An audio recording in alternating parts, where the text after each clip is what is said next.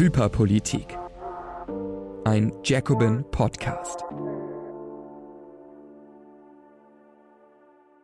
Hallo und herzlich willkommen zu einer neuen Folge von Hyperpolitik, dem Jacobin Podcast. Endlich wieder mit einer Folge. Wir haben sehr lang nichts von uns hören und sehen lassen, denn wir hatten einfach sehr, sehr viel zu tun. Wir haben ein Buch herausgebracht in den letzten Wochen, nämlich dieses Buch hier. Genug, ein äh, Sammelband mit ganz vielen tollen, engagierten Leuten, ähm, Autorinnen und Autoren, die in allen ihren Bereichen, in denen sie Expertinnen und Experten sind, beschrieben haben, wie man den Neoliberalismus rückabwickeln kann. Was braucht es für einen politischen Kurswechsel in diesem Land? Und wir hatten dazu eine tolle tolle Premiere im Kino International und vielleicht habt ihr das mitbekommen.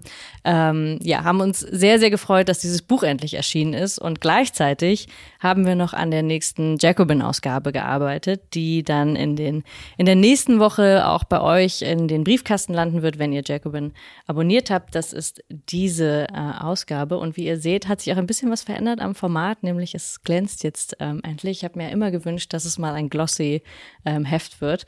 Insofern dieser Wunsch ist jetzt in Erfüllung gegangen und ähm, es geht um Bildung und Befreiung. Also die Ausgabe heißt Lernen, Lernen, Lernen. Und das ist ja nicht nur ein, ein Auftrag, sondern ist auch so gemeint, was bedeutet eigentlich Bildung als Befreiung? Was war eigentlich Bildung schon immer in der Arbeiterbewegung? Welchen Stellenwert hatte sie schon immer? Und wie konnte sie zur Selbstbefreiung beitragen? Aber natürlich auch, wie funktioniert unser Bildungssystem, beziehungsweise warum funktioniert es überhaupt nicht? Ähm, und warum können wir unser Potenzial in dem jetzigen Bildungssystem nicht ausschöpfen?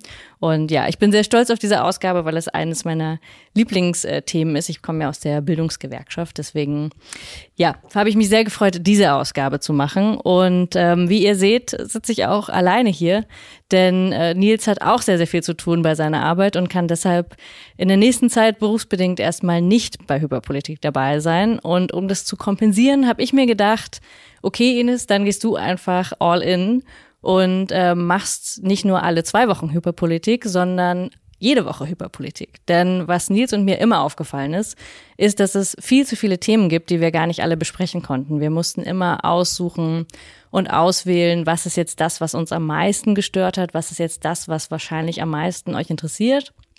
Und immer ist dabei was unter den Tisch gefallen. Und Jetzt bekomme ich endlich die Möglichkeit, mit mehr Zeit und wöchentlich fast alle Debatten aufzugreifen. Denn allein in den letzten Wochen, wo wir keine Folge aufgenommen haben, ist so viel passiert. Durch den Bundestag ist ein unglaubliches Heizungsgesetz ja nicht durchgekommen. Ähm, wir haben ja auch schon mehrere Folgen dazu gesprochen. Also allein über dieses Fiasko hätte man wahrscheinlich drei Folgen machen können.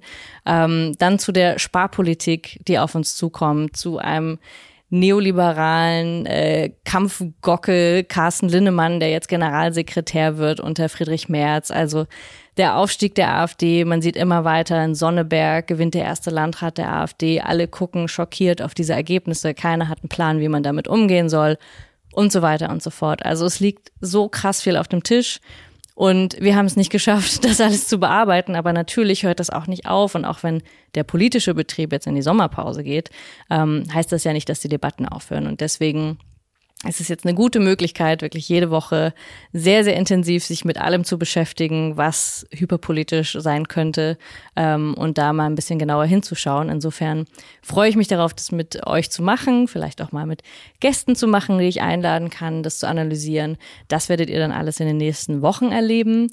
Ich gehe jetzt, wie wahrscheinlich ihr auch, erstmal eine Woche in den Urlaub. Ich glaube, wir alle haben auch uns auch ein bisschen äh, Auszeit und Pause verdient. Aber danach geht es, wie gesagt, ähm, dann wöchentlich hier mit Hyperpolitik weiter. Und ich freue mich, wenn ihr es weiter verfolgt und ich freue mich, wenn ihr weiter schreibt, wenn ihr weiter ähm, ja, Rückmeldung gibt. Das hat uns sowieso immer sehr, sehr geholfen bei unserer Arbeit. Und in diesem Sinne sehen wir uns dann in zwei Wochen wieder.